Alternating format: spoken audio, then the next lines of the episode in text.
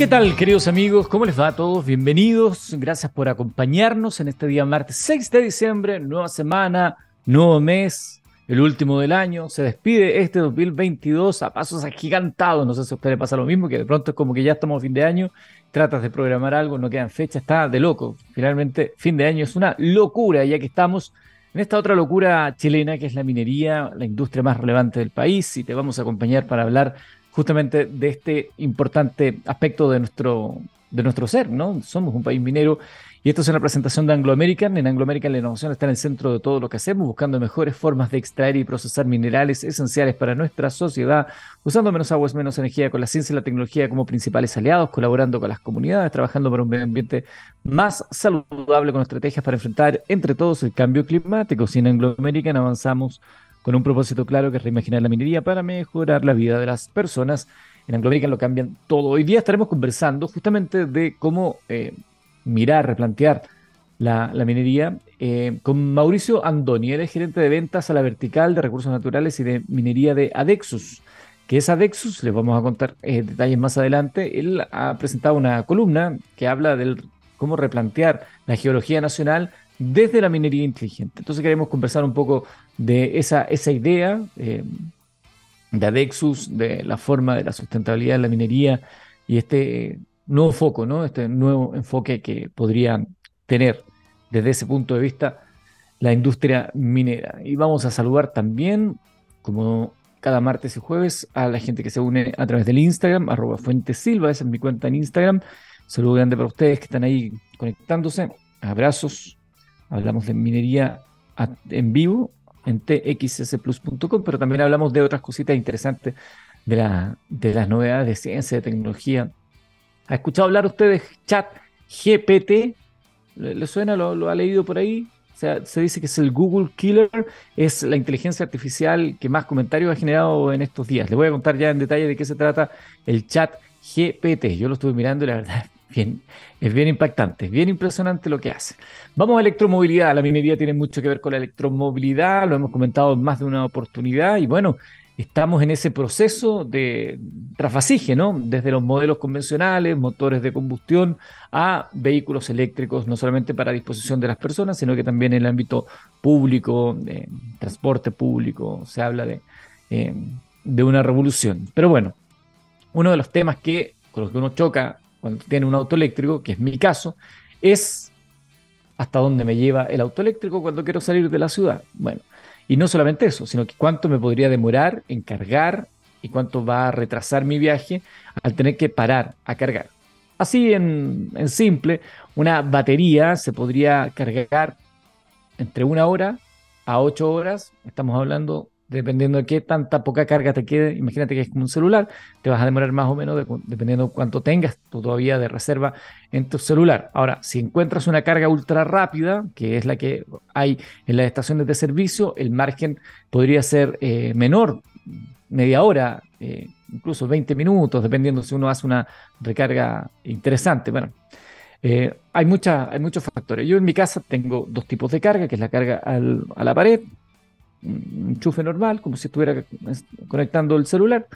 Ese se demora bastante, pero también tengo un cargador de alta velocidad, el Voltex, que viene incorporado, lo traen con el vehículo y ese carga, yo cargo más o menos cada tres días el auto, cuando me queda aproximadamente un 15-20% de batería y ese se demora 4 o 5 horas en cargar hasta 100.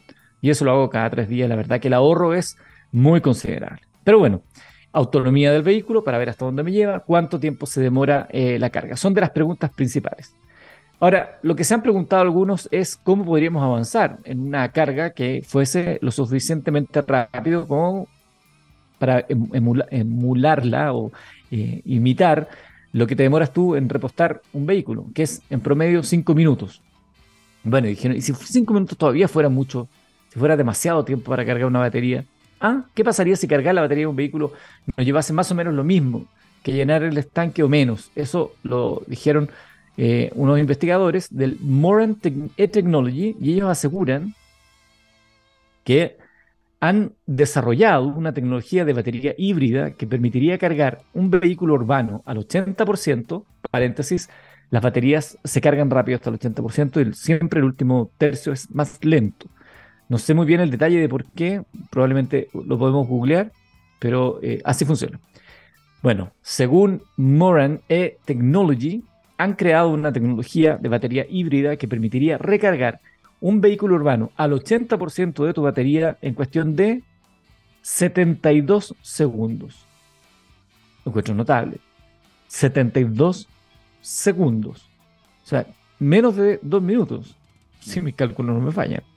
Eh, y esto es, esto es fabuloso. Alcanzar el 98% de la batería, porque estamos hablando del 80%, el 98% de la, de la carga llevaría 120 segundos, es decir, dos minutos. Y lograr ese 100% exigiría dos minutos y medio. Y un encuentro impactante, impactante. Puede ser, si es que esto es así, como dicen The Modern E-Technology y esas baterías permiten eh, lo que se permite hoy día con los autos eléctricos, podríamos estar probablemente sorteando una de las barreras más relevantes. Ahora, serán más caras esas baterías, que es también la otra, la otra puerta de, acceso que se cierra en estos casos. Las baterías de los vehículos son caras y por lo tanto los vehículos eléctricos siguen siendo más caros que un vehículo convencional, aunque tú podrías sacar el ahorro a largo plazo versus eh, lo que vas a gastar en combustibles. Pero encuentro increíble, 72 segundos para el 80% de la batería, el 100% dos minutos y medio. Su sistema eh, de Moran Egg Technology ofrecería así tiempos capaces de medirse con el repostaje de vehículos de combustión, incluso menos. La clave, dicen ellos, es la combinación de células de ultracondensadores híbridos de la compañía Sech SA y controladores avanzados para recargar y descargar con rapidez. Imagínense esto aplicado a un celular, sería prácticamente un toque y ya estaría cargado el celular si es que se pudiera homologar esta tecnología hacia otro, hacia otro ámbito. Otra de las ventajas de e-technology, según indican ellos, es la elevada vida útil de sus dispositivos, superior, dicen, a las baterías de iones de litio convencionales. Dicen, mientras que las baterías químicas típicas pueden tener una vida útil de entre 3.000 y 5.000 ciclos, las celdas de nuestros paquetes de energía pueden completar fácilmente más de 50.000 ciclos con un C-rating de 50. 50.000 ciclos, o sea, de 5.000 a 50.000, o sea, la diferencia es muy, muy alta, es notable. Ese C-rating es una, medida eh, de la carga y la descarga de las baterías, es medio complejo de, explicar. C-rating, lo, lo puedes googlear por si quieres. Además, asegura esta compañía que su sistema ya se ha probado de forma independiente. Algunas eh, unidades habrían ido incluso un poco más allá en su resultado de resistencia, soportando hasta 70.000 ciclos. Bueno, el nombre de la compañía es eh, suiza, eh, probablemente a alguno les suene, porque por razones ligeramente distintas la tecnología del vehículo eléctrico. Su fundador y director es Benoit Morand, antiguo piloto de carreras que llegó a crear su propio equipo en los años 2000. Morán llegó a impulsar la tecnología híbrida para competición y su papel fue clave en el desarrollo del Hope Racing Oracle 01 Hybrid, el primer prototipo de este tipo de vehículos que eh, comenzó en las 24 horas de Le Mans hace más de una década. Una tecnología sin duda prometedora, si bien las pruebas precisas New Atlas se habrían realizado con un prototipo de 7,2 kilowatts, lo que los deja bastante lejos de los paquetes de baterías de 100 kilowatts hora eh, de algunos de los vehículos con mayor autonomía del mercado. Los dispositivos eh, serían, en cualquier caso, una opción interesante para vehículos urbanos de pequeño tamaño eh, o para la recarga de otros dispositivos con batería como drones, bicicletas eléctricas y otros. Pero hay que seguirle la pista a esto porque podría ser un salto interesante para la electromovilidad. 11 de la mañana con 12 minutos. Recuerda, ya te voy a contar de lo que es el chat GPT, que es lo que está ultra comentado por estos días en el mundo tecnológico. Dicen que sería el asesino de Google. Yo no creo, pero de que es interesante lo que hace, es muy interesante. Vamos a la Luna. Hemos hablado harto de Artemis. Artemis primero, la eh, misión de la NASA. Y bueno, la cápsula Orión, que ya está de regreso a la Tierra, lo pueden ver en la, si entran a YouTube en el canal de NASA. Hay una transmisión en directo, por si quieren ver detalles de lo que está ocurriendo ahí, para que después no digan que no, que es falso, que, que se hizo un estudio. Bueno, la cápsula Orión está regresando a la Tierra, la nave espacial de la NASA, que está realizando la primera misión del programa Artemis, dejó eh, unas espectaculares imágenes que pudieron rescatarse de la transmisión en vivo que lleva emitiéndose desde el 28 de noviembre. O sea, es una larga transmisión en vivo y ahí entre medio de todo ese chorizo de transmisiones desde el espacio ha habido un par de imágenes de este momento en que casi está rozando la superficie lunar, digo, rozando así como haciendo la salvedad que estamos hablando de cuestiones eh, del espacio, ¿no? Estamos hablando de 100 kilómetros de la superficie lunar, muy cerca, podríamos decir, rozándose.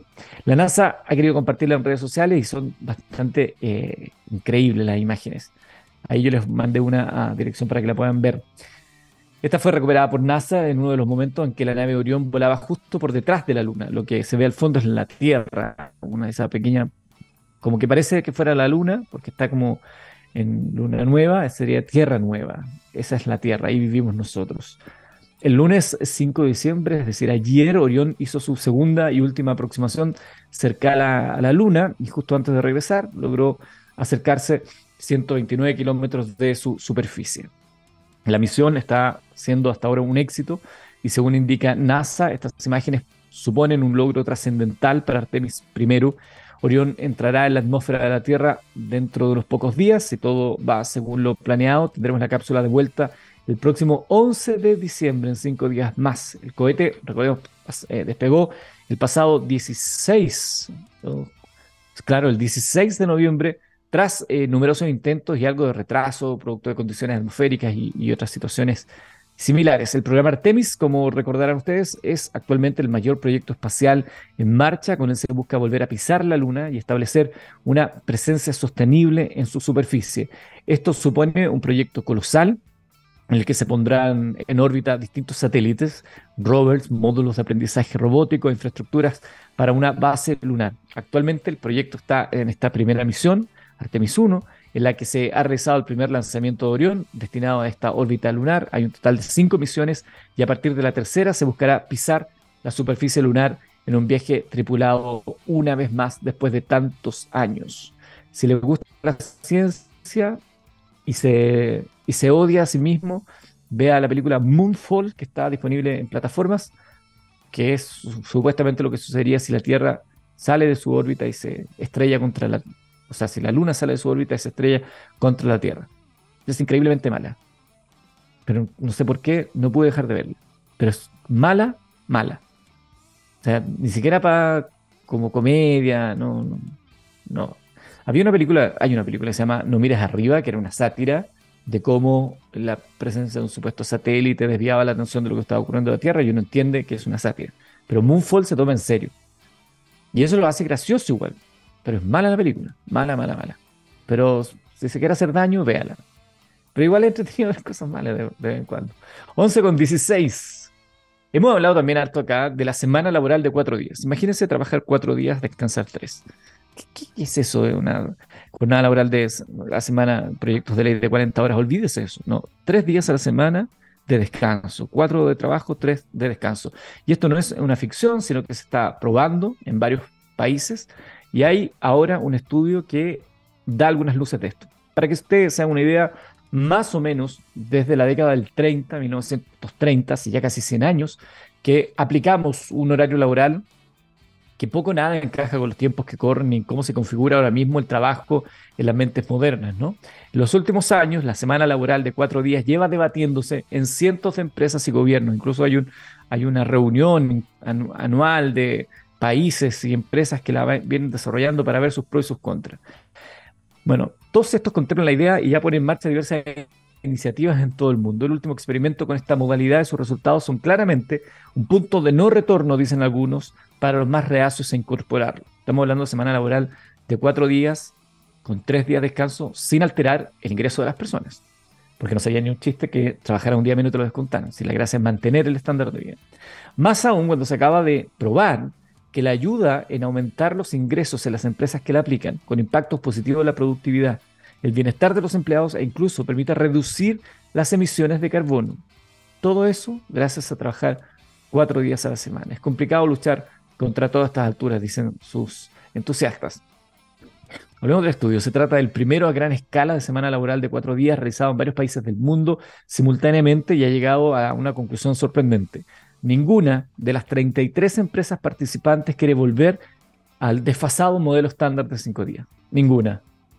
El experimento realizado por la asociación Four Day Week Global, que involucra a decenas de empresas de Estados Unidos, Irlanda, Australia y de Chile, no broma, no hay ninguna de Chile, siguieron a 969 empleados de diferentes profesiones, tecnología, construcción, educación, atención médica, comercio, durante 10 meses, mientras reducían sus horarios a una media de 32 horas sin cambios en el salario. Insisto en ese punto, muy relevante, porque si a ti te cambian las condiciones del salario para trabajar menos, no va a ser lo mismo la motivación.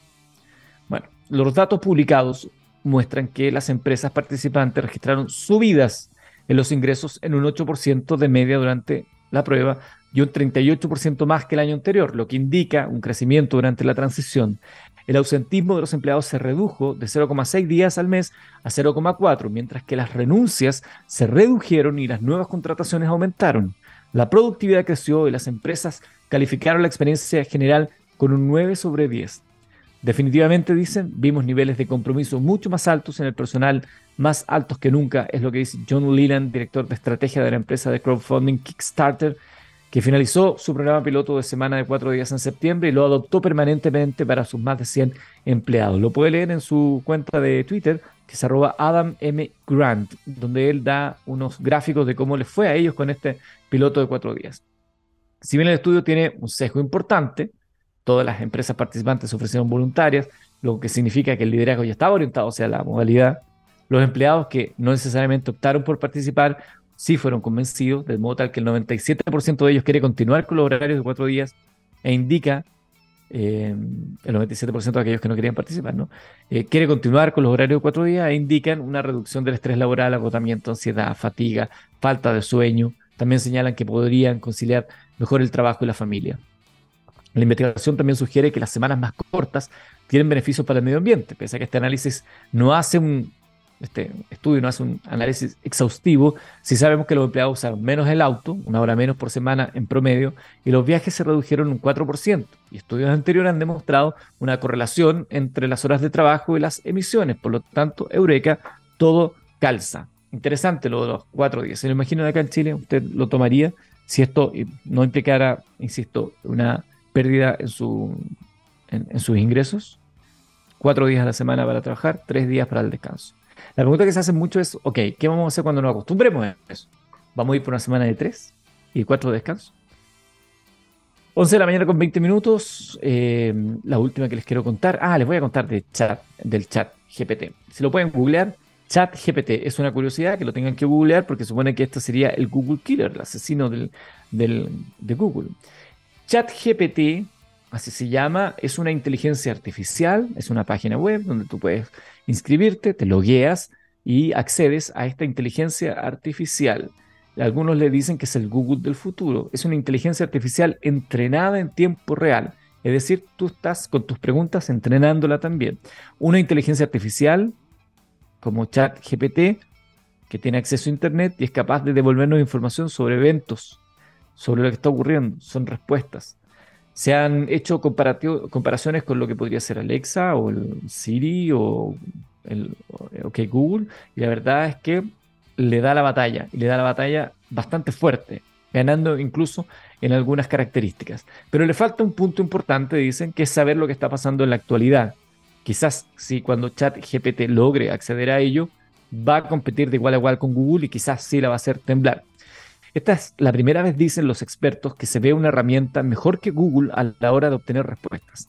El chat GPT lleva apenas unos cuantos días disponible para, para todos nosotros y la verdad es que está cambiando la concepción sobre la búsqueda de información y sobre la manera en que uno se relaciona con una máquina para obtener respuestas.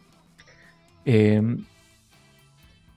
es interesante revisarlo. Yo les invito a que lo vean. ChatGPT eh, es una inteligencia artificial, como les decía, de OpenAI, OpenAI, y que fue entrenada con información hasta un punto concreto.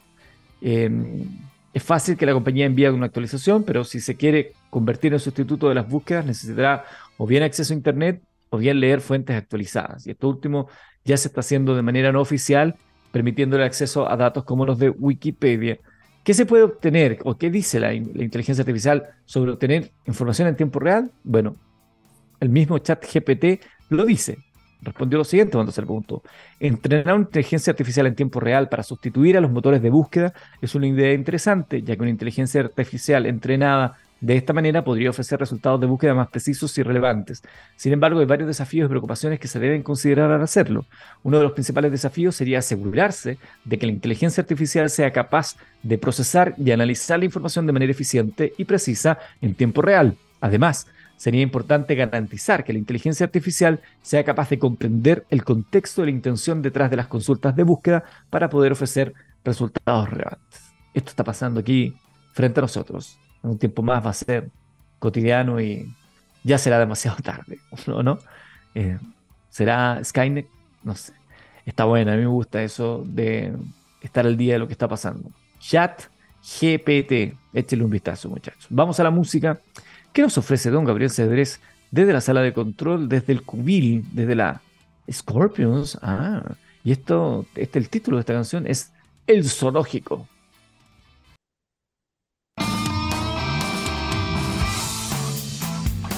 Ahí escuchábamos entonces a. ¿Qué está sonando aquí? Alexa se, se volvió loca, empieza, empieza a saludar también. La otra vez como la, presenté al aire y no contestó, como que se anduvo ofendiendo. Y mi Alexa. Alexa, ¿qué hora es? ¿Se escuchó? 11 con 27 de la mañana. ¿Se escuchó o no? ¿No se escuchó? No, no se escucha nada. Pero está ahí.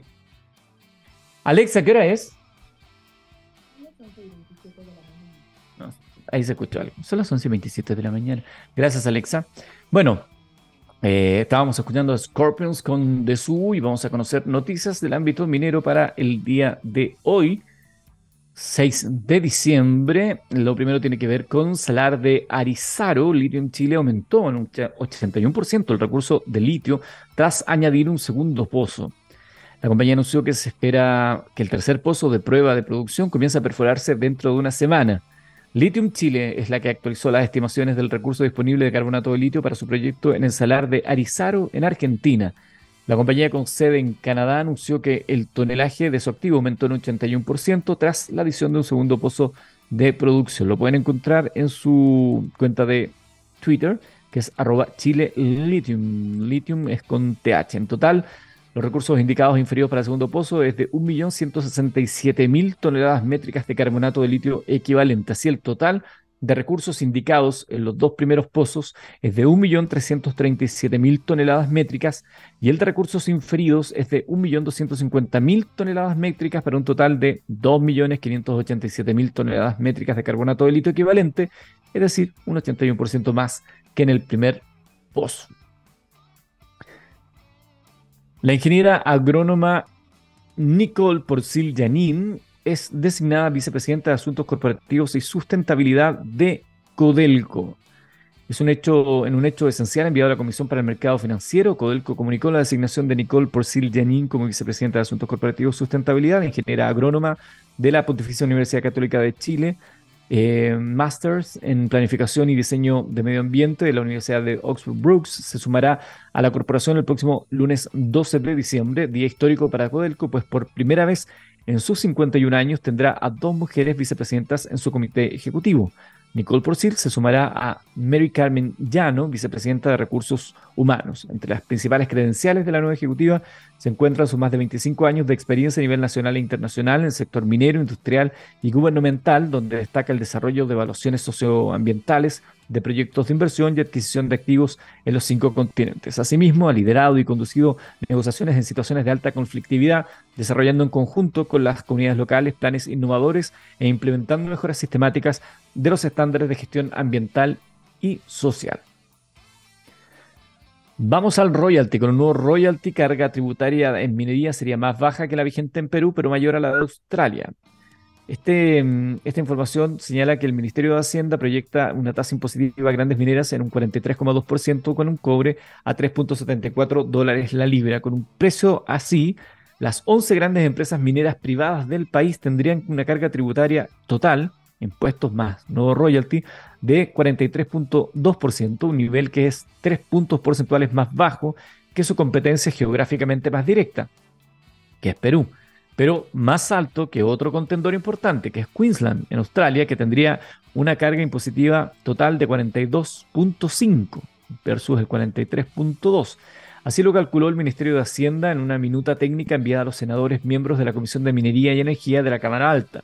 Para dimensionar el impacto del nuevo royalty con operaciones existentes, Hacienda consideró los datos de Anglo American Sur, Centinela, Candelaria, Coyahuasi, El Abra, Escondida, Lomas Vallas, Los Pelambres, Mantos Copper, Spence y Saldívar. El documento de Hacienda hace ver que la carga tributaria es progresiva, es decir, crece en la medida que se eleva el precio del cobre y está en línea con la carga tributaria en Perú y Australia. Además, al comparar la situación actual, la carga tributaria se ubica entre 7 y 11 puntos porcentuales por debajo por debajo digo, de estos países. Vamos a ver cómo avanza esta discusión respecto al royalty. 11,32.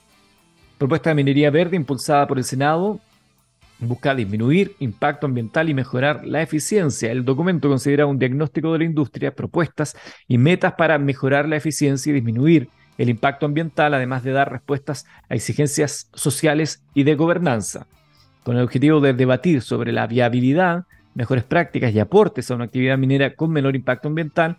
El pasado viernes se presentó este libro llamado Chile tiene un futuro en sus territorios, minería verde para enfrentar la emergencia climática.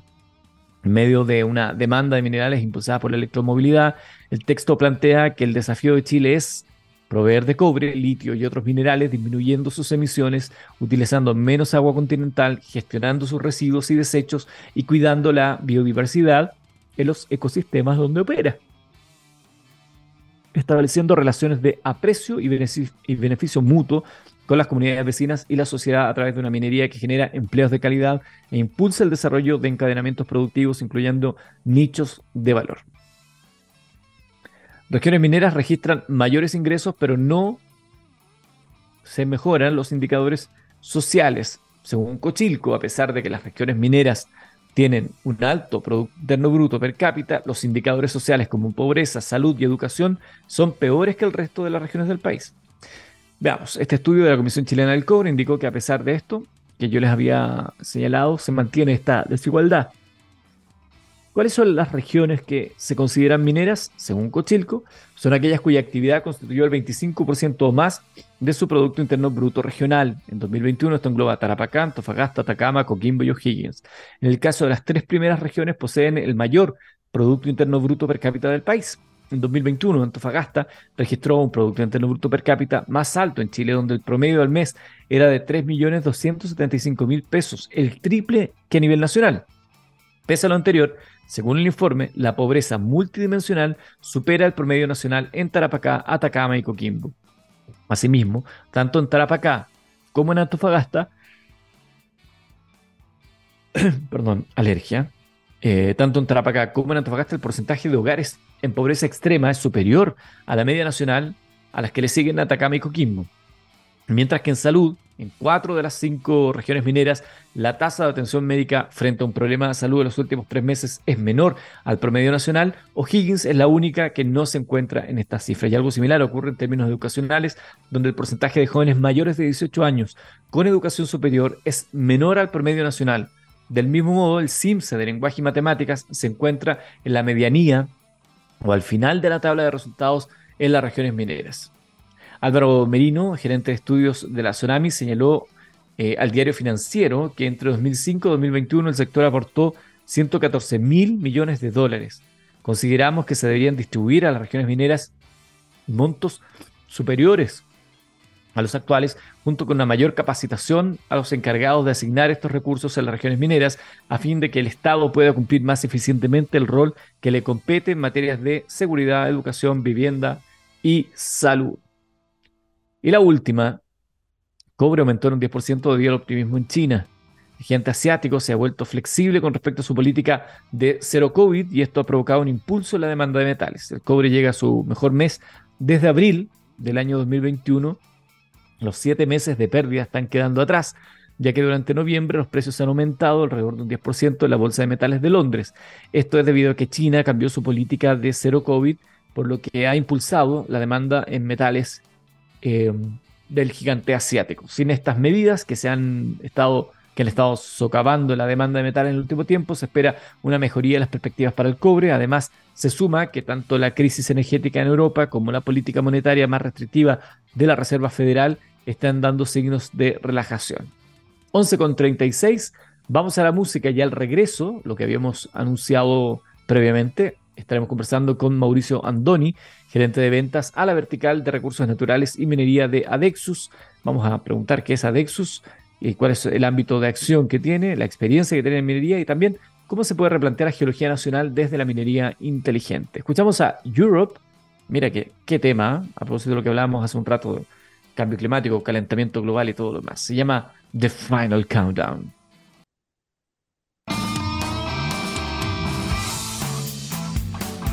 Ya, 11 de la mañana con 40 minutos. A la hora justo estamos ya saludando a Mauricio Andoni, gerente de ventas a la vertical de recursos naturales y minería de Adexus, que nos eh, acompaña el día de hoy. Bienvenido, Mauricio. Muchas gracias por acompañarnos. ¿Qué tal, Eduardo? Muy, buena, muy buenos días. Gracias por la invitación. Vamos a hablar de este tópico de replantear la geología nacional desde la minería inteligente a propósito de una columna que tú has escrito donde mencionas que la Comisión Chilena del Cobre afirma que para atraer Inversiones mineras en los países deben contar con dos factores clave, el contexto institucional y el potencial geológico. El nivel de madurez geológica, los debates que se generan en torno a ello resultan sumamente importantes, dices tú, para definir políticas óptimas que provean el desarrollo de esta área. Vamos a, descifrar todo eso. Antes, dos cosas. Primero, contémosle a la gente qué es Adexus y a qué se refiere esta gerente de ventas a la vertical de recursos naturales y minería de Adexus. Vale. Perfecto, Eduardo. Eh, bueno, primero que nada, efectivamente, Adexus eh, eh, es una compañía líder con más de 30 años de experiencia en el mercado en Chile, en soluciones de outsourcing de tecnologías de información y de procesos de negocio, eh, atendiendo a lo largo de todo Chile.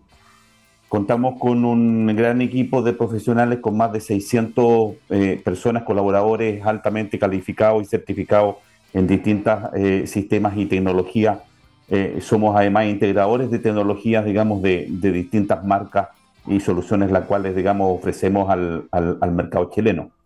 Eh, y dentro de eso, efectivamente, Adexus en, el último tiempo ha estado apostando en, manejar, digamos, su, estructura en el mercado.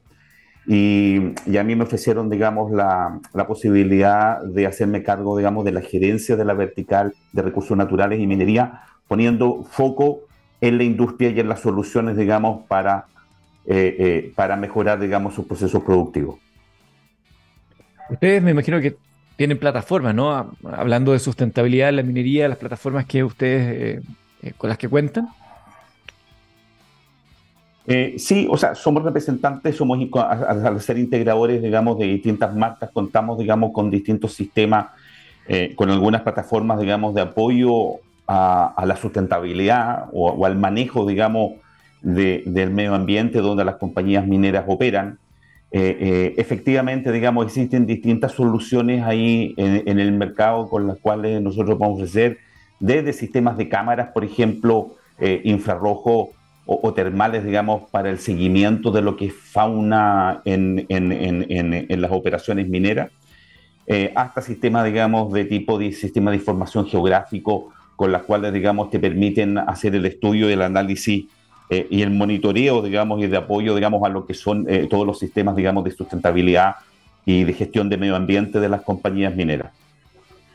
Entremos a este, a este mundo de cómo se puede replantear la geología nacional desde esta minería inteligente. ¿Cuál es la, la propuesta o hacia dónde deberían apuntar los esfuerzos en pos de este avance a una industria más sustentable? A ver, eh, yo creo, digamos, basado en la, experiencia y, habiendo estado, digamos, en distintos proyectos y desde las etapas de exploraciones, eh, Chile cuenta con los mayores recursos, digamos, naturales y de minería en, el mundo, digamos. Contamos con el 23% de las reservas de, minerales, especialmente en cobre, digamos, eh, localizados aquí en Chile. Y por lo tanto, las etapas tempranas de las industrias eh, de la industria minera para la inversión que se requiere realizar, llámese exploración básica, por ejemplo, geológica, requiere actualmente de, mucha, de mucha data, de mucho uso de la información desde procesamiento de imágenes satélites, de uso de la data de, la geofísica de la garimetría, de, la geología, etc. Entonces, eh, el, punto central aquí es cómo usamos la información y de qué manera el uso de esta data eh, bien especialistas, digamos, puede ayudar a que las compañías mineras, digamos, tengan éxito con respecto, digamos, a los programas de exploración. Que, by the way, eh, sabemos que los programas de exploración no, es, no son de un año para otro, son son a lo menos de 10 años, digamos. Descubrir un depósito nuevo toma un largo tiempo y por lo tanto es un capital de riesgo de las compañías. ¿Y cuál es la idea? Que el uso de las tecnologías, el uso de la Big Data, permita, digamos, tener una mayor certidumbre en sus etapas de exploraciones, digamos, cuando están desarrollando sus proyectos aquí en Chile. Estamos conversando eh, con Mauricio Andoni, gerente de ventas a la vertical de recursos naturales y minería de Adexus, a propósito de esta propuesta de replantear la geología nacional desde la minería inteligente. Eh, estamos hablando de cómo avanzar hacia una industria más sustentable. ¿Crees tú que la tecnología finalmente es el gran aliado estratégico para avanzar en estas materias? Definitivamente sí. Definitivamente eh, la respuesta, digamos, apunta al uso de las tecnologías y solo un dato, digamos, de que si uno ve cuál es el costo o eh, el gasto que están teniendo la, industria minera en tecnología versus el resto de industria eh, eh, en el, a nivel mundial, sigue siendo bajo. Por lo tanto, hay una brecha importante entre todavía, digamos, lo que se puede implementar a nivel de automatización, sistemas expertos y sistemas de control con respecto, digamos, a mejoras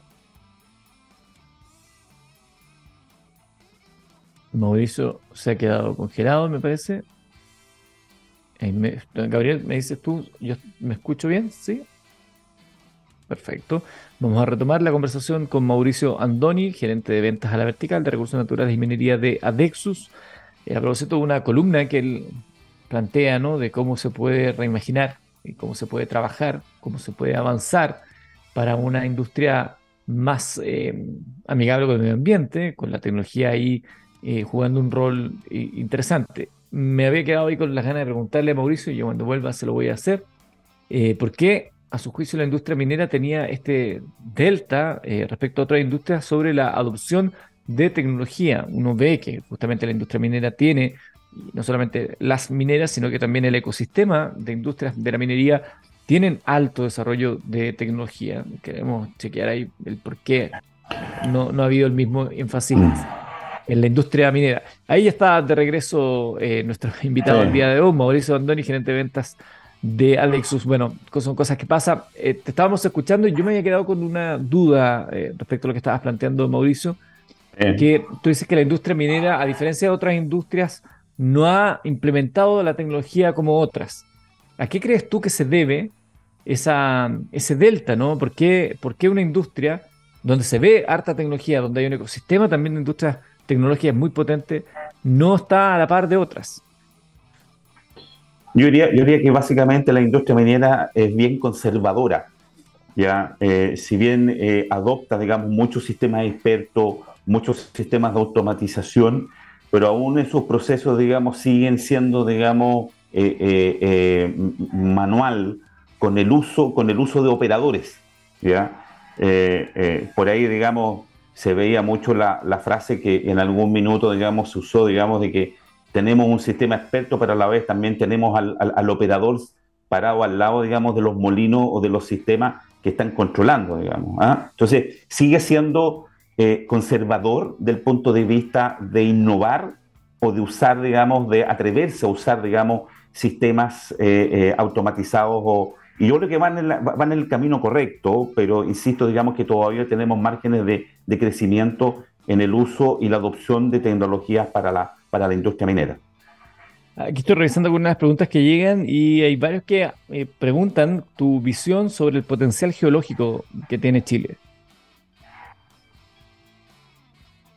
El potencial geológico eh, de Chile es enorme. Eh, yo creo, digamos, de que a pesar, digamos, que con los, con los colegas se conversa de que Chile es un territorio maduro porque se ha explorado la mayoría, digamos, de la cordillera de la región norte como central y sur, eh, sigue siendo eh, optimista desde el punto de vista de encontrar otra escondida o encontrar otro depósito de, tamaño similar como Chuquicamata. Yo, yo, yo pienso y entre los colegas se conversa de que todavía existe esa posibilidad, digamos, no, no, no hemos perdido la esperanza de que efectivamente se pueda descubrir un mega, un mega depósito como son los depósitos tipo Coyahuasi, tipo, tipo Codelco, tipo, tipo, tipo Escondida, que, que yo creo, digamos, que todavía están ahí. Y por lo tanto se requiere de tiempo, se requiere de mucha imaginación y se requiere, digamos, de resiliencia y del uso de altas tecnologías, digamos, para poder descubrir estos nuevos depósitos. Mucho se habla de la industria de inteligencia artificial, machine learning, etcétera. ¿Cómo lo han visto el avance de estas tecnologías y cómo trabaja Dexus, por ejemplo, con Machine Learning? Eh, mira, actualmente nosotros estamos trabajando eh, eh, con el uso intensivo, digamos, en lo que se llama ciencia de datos. hemos estado desarrollando algunas pocas que son pruebas de concepto, digamos, con respecto al uso de este tipo de herramientas en el área, en el área SICA, lo que es el área, el área por ejemplo, con la cual eh, eh, hemos tomado data de, de, las compañías mineras, digamos, que nos han provisto y esta la hemos procesado y hemos visto, digamos, cuáles son las desviaciones que tienen con respecto, digamos, a la información y por qué se transforman, digamos, en un cuello de botella. Entonces, lo interesante de esto es que en el uso de las herramientas, pero lo más importante es en el uso de la data, es que te permiten identificar cuáles son tus problemas y poder corregirlos a tiempo. Eh, también estamos trabajando en, todo lo que es la maximización, digamos, del TPH. El TPH son las toneladas por, eh, eh, toneladas, por hora que procesan, digamos, las compañías, en donde básicamente estamos enfocados en decir cómo determinamos curvas granulométricas que optimicen todo el proceso de agua abajo. Y eso también es data. Y lo que estamos haciendo ahí es que estamos trabajando efectivamente en modelos que nos permitan predecir cuál es el tamaño óptimo ¿no es verdad?, del tipo de colpa o tipo de mineral que alimentan a la planta para que ese agua abajo, digamos, siga, siga su curso en forma natural. Entonces, eh, eh, tenemos varios ejemplos, estamos trabajando en ello eh, y, es súper importante ahí trabajar, digamos, porque estamos trabajando con, con, PhD, que estamos trabajando, digamos, con, con, científicos, digamos, de datos, con la cual conocen mucho de las metodologías, digamos, para poder implementar en este sentido. Mauricio, ¿qué, a tu juicio, qué espera a la minería chilena, a la industria minera chilena en el próximo lustro? Eh, yo creo, eh, soy optimista, eh, confío y, creo que la industria minera es el motor de parte de la economía de este país. tiene, mucho que decir desde la época, digamos, de la explotación del salitre. Eh, ¿no es verdad? Eh, ahora, sin embargo, obviamente que depende de las políticas públicas, eh, ¿no es verdad? De, lo que viene adelante, digamos, en, el, tema, digamos, constitucional, etcétera, de las reglas del juego. Por un lado, tenemos, digamos, que estas reglas del juego tienen que ser muy claras, digamos, pro inversión para que se produzcan, digamos, las inversiones necesarias y las compañías sigan operando en Chile, digamos, en forma tranquila. Ahora, del punto de vista de la adopción, yo creo, digamos, que las tecnologías, la automatización y los procesos eh, eh, van a venir, digamos, acompañados eh, de un cambio generacional del punto de vista de la industria que va a adoptar más rápido este tipo de tecnología. Yo creo, digamos, de que por ahí he escuchado y lo que se está viendo, por ejemplo, de, de todo lo que son los millennials llegando a la industria minera, lo que es la incorporación de la mujer en la, en la, en la compañía, lo cual me, parece fantástico, ¿no? porque tiene otra mirada, tiene, tienen otro, otros ojos, ellas sienten y ven, digamos, distinto como nosotros vemos, digamos, dentro de la experiencia en mis últimos 30 años en la industria minera. Eh, entonces yo creo que todo eso, ese cambio que se está dando es de un futuro prometedor en cuanto a la adopción de esta tecnología sin temor, sin miedo, y que, y que, y que va a venir, digamos, yo lo, yo, yo lo digo como la minería del futuro, como la minería tipo avatar, en donde es todo automatizado, todo robotizado y todo, y todo se maneja, digamos, de la manera con la cual, digamos, uno espera. O sea, avatar es como el ejemplo que uno sueña, digamos, que debería, digamos, apuntar hacia la industria minera. Bueno, quiero eh, aclarar que también, para que, para que no te empiecen a trolear, Mauricio, que porque en Avatar la, la, industria minera en ese planeta era el enemigo, porque no tenía ninguna consideración con el medio ambiente. Pero tú te refieres a la implementación de la tecnología en términos de... A la implementación de la tecnología. La respuesta es sí. La respuesta es sí. gracias, gracias por el... Gracias Necesito por salvarte, Mauricio, si no, no, nos van a hundir a los dos. quiero agradecer... Quiero agradecer a Mauricio Andoni, gerente de ventas a la vertical de recursos naturales y minería de Adexus que está conversando con nosotros el día de hoy. Muchas gracias por eh, eh, recibir nuestra invitación, de aceptarla. Venir a conversar, muy interesante como siempre, eh, poder hablar también de tendencias y de lo que viene para esta industria tan, pero tan importante, tan relevante, y que está siempre ahí en desafiada por diversos, si no solo la legislación, es, el medio ambiente, son las mm. comunidades. Es muy interesante lo que se vive día a día ahí en ello. No, se agradece, se agradece la oportunidad y, bien, quedamos a disposición cualquier aclaración, cualquier cosa, digamos, para futuro, feliz, digamos, de poder conversarlas con usted. Y buen programa. Mauricio, ¿tú eres, ¿te gusta el rock? Sí, de todas maneras. Si te digo Deep Purple, te hace, te hace sentido, ¿no? Mucho sentido, mucho sentido, sí, Deep Perfecto. Purple. un, clásico, un clásico, clásico. totalmente un clásico. Porque nos vamos a despedir hoy día con Deep Purple, con Highway Star para cerrar esta edición de Minería del Mañana de martes 6 de diciembre. Muchas gracias a todos. Sigan en la compañía de txsplus.com, la única radio donde hablamos de ciencia, innovación y tecnología todos los días. Y esta conversación queda disponible a través de nuestros podcasts. Gracias a todos. Gracias, Mauricio. Que tengan excelente día. Buen día. Buen día a todos. Excelente día. Vale.